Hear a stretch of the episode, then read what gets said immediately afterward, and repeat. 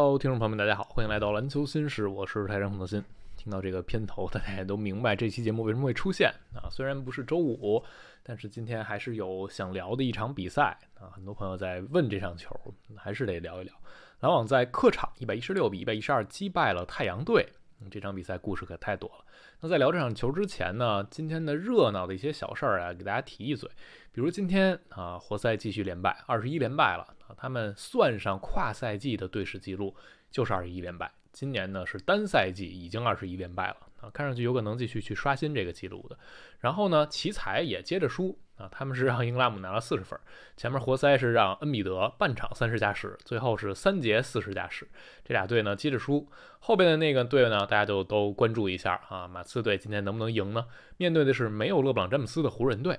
这比赛刚打的上半场的时候，大家就觉得湖人手拿把攥了啊，因为浓眉状态非常好，上来虽然有一个九十度崴脚，但是第一节就拿了十五分。整个的投射效率也不错，大家都觉得这场比赛可能又是湖人顺利拿捏，然后浓眉轰一四十加。但剧情不太一样啊，下半场马刺这边追回来了，尤其是末节是一个大比分，把这比赛悬念拖到了最后时刻啊。但是马刺还是没能赢下来啊。文班亚马一个最终的三分的尝试出手呢，被判了进攻犯规，有一个向前伸腿的动作，这样文班是六犯离场的。那这场比赛呢，湖人是惊险取胜。文班亚马和浓眉对标的数据也都非常好看啊，文班这边三十加十，浓眉是三十。七加十，两个人在这个夜晚也确实是给大家上演了状元对话的精彩对决，但是马刺也还是输了啊，十八连败。那我们就此呢看到了一个新的历史啊，就 NBA 历史上从来没有过两支球队同时处在一波至少十八连败的过程当中。那现在马刺十八连败，活塞二十一连败啊，这哥俩不知道什么时候能赢。我们最近呢也可以把奇才加入到这个观察行列里啊，因为他们最近过去这段时间赢的唯一那场赢的是活塞，就仿佛这仨队啊非得是碰到彼此才有可能有人把连败的势头止住。然后还有一件事儿呢就更热闹啊，是雄鹿这边打步行者，雄鹿在主场赢了步行者十四分。字母轰了生涯新高的六十四分，也是雄鹿队史纪录。然后赛后发生一插曲，吸引了更多人的关注啊，就是字母想要这个比赛用球，他一开始以为被步行者这边拿走了，然后一通混乱啊。赛后双方也有一些冲突，言语上的一些交锋。但最终呢，步行者这边说，首先他们拿这个比赛用球是因为他们的新秀西布维拿到了 NBA 生涯首分啊，人家步行者队有这个历史。其次呢，卡莱尔说他们拿的呀是备用球。就一场比赛啊，不是球场上只有一个球的，旁边还备着几个球，万一你这球出现了状况啊，脏了呀或者怎么样，也能随时换一个球。步行者说我们拿的备用球。然后我们看到的是赛后第一时间比赛结束的录像呢，是一个身穿绿色制服的雄鹿这边的工作人员把球从裁判手里接过去的啊，那个是中场哨响的时候的比赛用球。所以可能这个事情从头到尾就是一乌龙啊，人家步行者拿的是备用球拿走了，然后字母这边呢可能没有第一时间看到球队工作人员拿的比赛用球，他以为就就是被步行者队那边拿走了，可能被谁看到拿着一个球走了，然后就发生这样的一个冲突。啊，赛后字母在接受采访的时候也说，我不知道这个我手里现在这个比赛用球啊，是不是真的是这场比赛的用球啊？之前我从来没有拿到过比赛用球，包括总决赛 G 六打完也没有。那这场球呢，我就是把这个比赛用球拿回来给我妈啊，虽然不知道它是不是真的。就这小插曲呢，还是挺热闹的。那但这场比赛呢，是字母的一个生涯之夜的表现。说完了其他这些，我们把目光聚焦在篮网和太阳的这一场。这场比赛啊，故事非常的多啊，因为这是三巨头合体的首秀。太阳这边三巨头呢，之前就是在季前赛啊。哥仨一块打过，但是进入了常规赛呢，就从来没有赶上一起能出场啊。前面比尔呢，最开始是打了三场，就开始因背部问题缺席。布克中间呢也缺过一段时间。那 KD 打得多，但 KD 最近呢是因为脚踝的一个扭伤有确诊。昨天啊，背靠背的第一场，布克和比尔携手出战。那今天沃格尔说杜兰特可以出场，而比尔也可以背靠背接着打。那这样是三巨头合体的首秀，而这场比赛呢还是在太阳队的主场。除了这一点呢，篮网和太阳是在上赛季做完杜兰特那笔交易之后第一次交手碰面啊，因为上一次在截止之前正好双方打过一场球，那场比赛大乔还呃在篮网这边主场。当时还调侃说，可不可能就交易截止过后，一切都变天了啊？没有想到大乔被换到篮网队去了。在之后呢，两队没有碰到过。那所以这场比赛也是大交易之后两队的首次对话，同时还是卡梅伦·约翰逊和米卡·布里奇斯两位呢重回菲尼克斯打的第一场球。因此这场比赛呢，之前开场之前，太阳队有一个小的致敬环节，播放了致敬凯约和大乔的啊，这个视频也是挺温暖的啊，现场球迷给他们俩送上起立的鼓掌的欢呼声。那这样多的剧情交织在一起啊，这场比赛的关注度还是不低的。但是啊，没有想到的是，篮网抢戏成功了啊！你要说这场比赛两队的实力，显然是太阳这边更好啊。三巨头合体，虽然有戈登、阿伦、奥科吉的缺阵，但你的核心框架是在的。而篮网这边呢，啊。我们说篮网是一个残血更强的队啊，就是深度好，上谁都有一战之力啊。但毕竟你的天赋层级是不够的。这场比赛看下来，布克、杜兰特明显也比篮网这边所有球员都要更好。所以这场球在开打之前，可能你很难去百分百相信啊，篮网就一定能赢下这场球。但是我们看到的是，在赛前我也给大家提了一个醒儿，就是这样的巨头球队合作的第一场球啊，往往有可能会出现一些小问题啊，比如啊。今年快船啊，把哈登弄来之后，第一场输了。去年他们弄来韦少也是第一场输了，上来都是五连败嘛。然后篮网当时组三巨头，哈登、杜兰特和欧文，二零二一年第一场也输了。勇士队二零一六年得到杜兰特的第一场比赛也输了。再往前呢，二零一四年的骑士，二零一零年的热火，两次詹姆斯的球队第一次和巨星在一块儿这种联手的出战也都输了啊。这就告诉我们，巨星合作的第一场啊。可能多多少少会有一些磨合的问题啊，就哪怕对手可能不是那么的强，你这边的战力也没有办法得到保障。那今天这场比赛看下来，你就会觉得太阳确实就像一支全新的球队一样啊，他们队里的很多人就像第一次一起打球一样。虽然他们在场下已经合练过很多，而且这些巨头分别有搭档出场过，但这场球呢，很明显大家是有互相谦让的情况在的。我们很多时候说到巨头球队会担心的一点就是一个球够不够分，但其实现在看下来，很多这样的队伍不是在抢球权，而是在让球权啊。之前快船有这个问题，今天太阳也有这个问题。原本这个赛季太阳最好的进攻发动机就是德文布克啊，布克这个赛季进攻的输出很稳定，而且助攻是生涯新高的，注释比也很好看。但是这场比赛一上来第一节啊，布克没有任何运动战出手。就罚了一个球，是技术犯规的罚球，是篮网这边三秒违例，所以整个第一节就完全不是人们常规的感觉，布克该有的一个开场状态，他就是在更多的去传导球，去为队友做球，那这样显得过于谦让。比尔又是复出第二场比赛，状态也不是特别理想。杜兰特一上来也比较谦让，而且他第一节手感也不好。KD 应该一上来第一节前三次出手都投投丢了啊，他最后第一节是呃七中三啊，前面的三次出手投丢了，后边开始投进。那这样杜兰特首节是八分。那在这样的情况之下呢，篮网这边人家就是正常打的。啊，篮网这首节罚球是九次站上罚球线，罚了八分，然后替补上来上分上的也比较快，芬尼史密斯、夏普的前场篮板球，包括罗伊·萨尼尔上来第一节也进了一颗三分球，所以从第一节的后半段到第二节的前半段，篮网是应该一口气打了一个十九比零啊，就是打太阳这个衔接段。那段时间呢，太阳整体的防守就有感觉有点对不上篮网队，因为篮网下分啊有一个特点。就是他们有可能在短时间内下分的速度非常快，这是一支三分大队而且大家看大乔的球啊，很多时候他手感一来了就是连珠跑，那就是连续的接球去高难度的这种拔中距离啊或者突破啊，很迅捷，下分就是很快的那种纯分。所以大乔今天的第一节后半段开始连续的砍分，然后第二节一上来，卡梅伦·约翰逊两记三分球，那一下就带了一个十九比零的一波流。那段时间篮网的防守也很有特点，就是雅各文。实在是太会面对杜兰特这样的球队了，尤其是当你三巨头只有两个人啊在场的时候，那这样沃恩选择的是夹击逼迫杜兰特去出球，那让 KD 更早的把球交给队友，然后考验队友后续的四打三的能力。那今天比尔还完全不是一个大家想象中巨头的状态啊，很多时候他就像一个嗯手感还不错的角色球员，经常是在边角去蹲着，然后去攻击 close out 接球投这样的一个角色。所以那个时候沃恩去。给杜兰特施压，让杜兰特放弃球权，就搞得太阳阵地战很难受。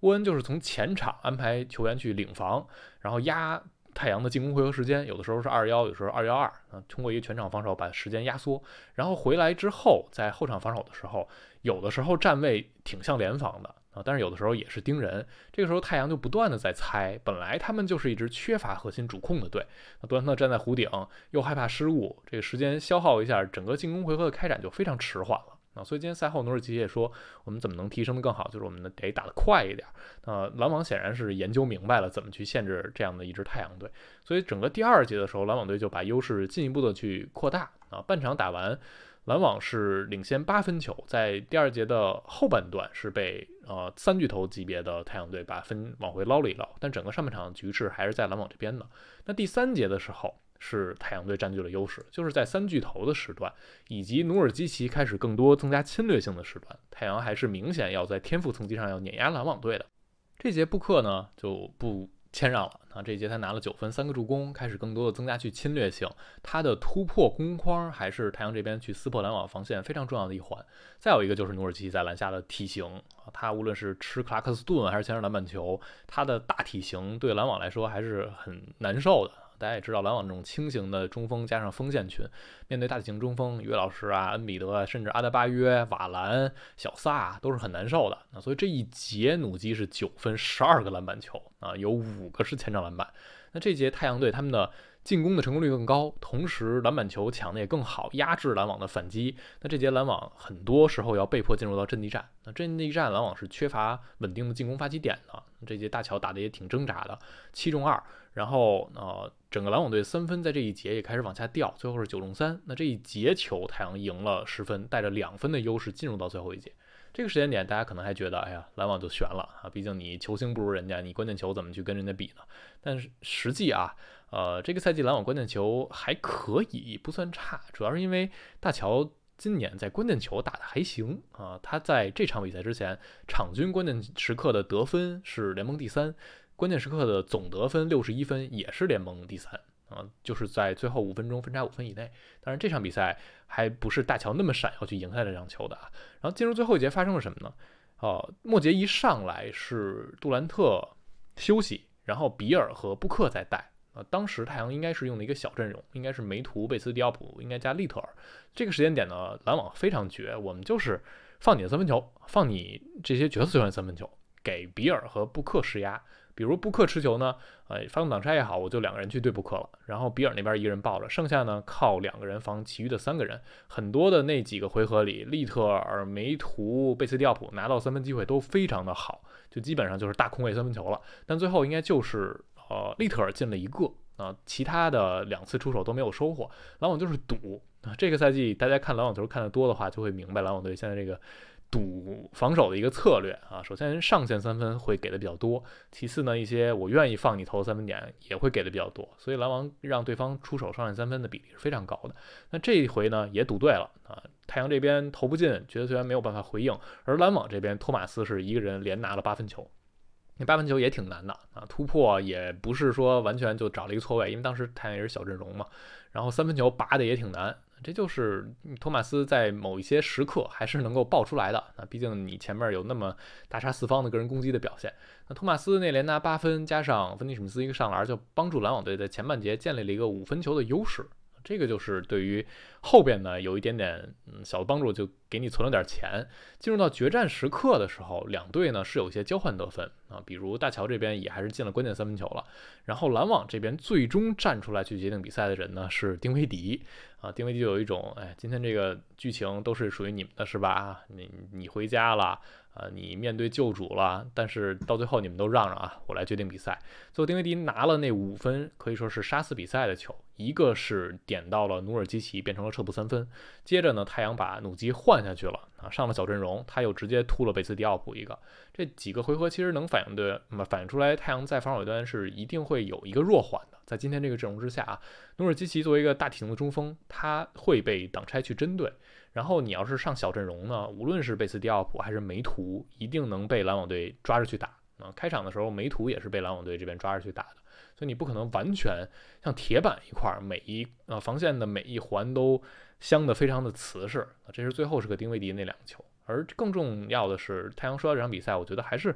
你前边呢，第一节一上来太谦让，给自己挖一坑，让你后边一直在追，要不然你可能早就把这比赛拉开到一个舒适区了。再有一个就是到了比赛的关键时刻，一切就有可能啊。杜兰特赛后也说，篮球比赛是很难去预测的啊。当时记者是问他，你们觉得几场能磨合好？KD 就说，篮球比赛很难预测，一切都有可能发生。那最后时刻也是，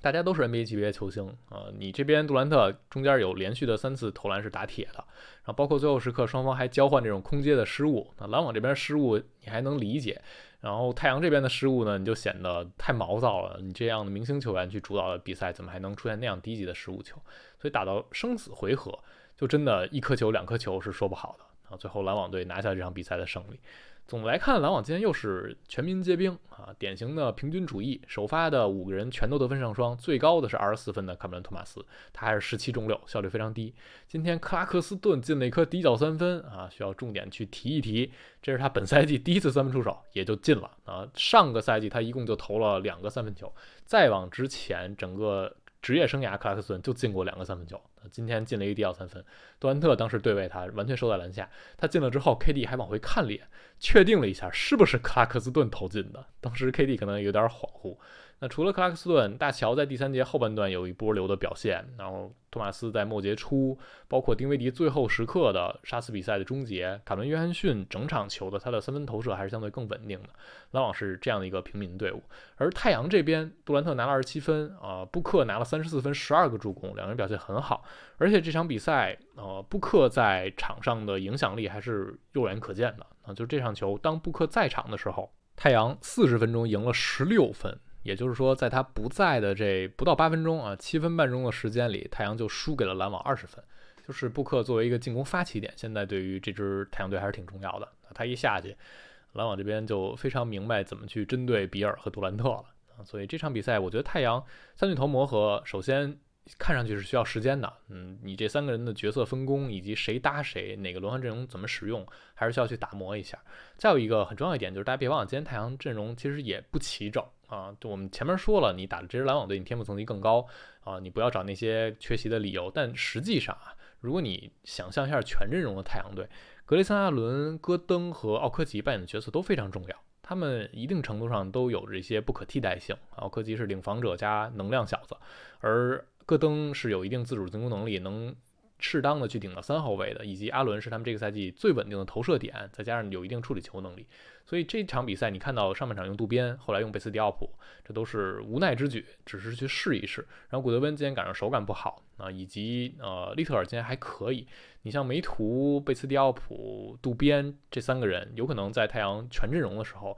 就是最多最多有一个人能努力的去抢一下轮换时间。啊，这也是太阳今天面临的客观问题。如果是杜兰特加上呃比尔，或者呃布克加上比尔在，然后场上还有戈登，那有第三个点的时候，这个时候篮网还敢不敢放那剩下的三个人？这就是一个新的话题了。所以这场比赛太阳也还是有一些呃客观的原因存在的啊。所以第一场球输掉呢，不等于世界末日。我看到有人 在我的评论区也说。孔老师，这太阳怎么办呀？侧翼薄弱，那后场缺组织者，内线努尔基奇被针对，这好像说的太阳啥也不行似的啊！但其实你说这些侧翼薄弱，是因为有很多伤病问题在，然后缺失组织核心呢这个点。嗯，大家都知道太阳队是没有合格的，或者说没有真正意义上一号位的，但就是靠布克、比尔、杜兰特三个能处理球的点，加上努尔基奇也能处理球，把这个活儿分担开来。而且这个赛季布克到目前为止，你把他视为一号位，他的表现也是完全合格的，他是进攻发起能力放在控卫里也是很出色、很顶级的存在了，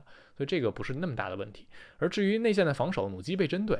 大体型的中锋都会被针对。啊，你不可能指望他全都能做好。今天努基干了二十二个篮板球啊，他的呃优势是在其他的一些方面啊。这个时候，太阳，嗯，我一直觉得他们不会是一支防守特别顶尖的队啊，差不多就是努力奔到防守中游，然后靠进攻去压垮对手，这是他们这支球队建队的一个思路。所以一场比赛不要太着急啊，这场就就算是。磨合不到位的情况之下的一个小的经验啊，小的教训啊，篮网队是现在看上去打的东西更完备、更他们熟悉、更有体系的一支球队。这场球赛后，杜兰特也说，这场比赛给我们了一个很好的提醒或者很好的一个试炼，就是其他球队会专门的研究我们，专门的为我们做一些准备。篮网队也寄出了各种各样的防守策略来针对我们啊，这给了我们很多的参考，我们后续可以去提升。这是太阳队今晚收获最重要的东西。啊，好了，今天这场。比赛呢也还是挺精彩的，大家关于这场球有什么想说的，可以在评论区留言。感谢收听，我们下期节目再见了，拜拜。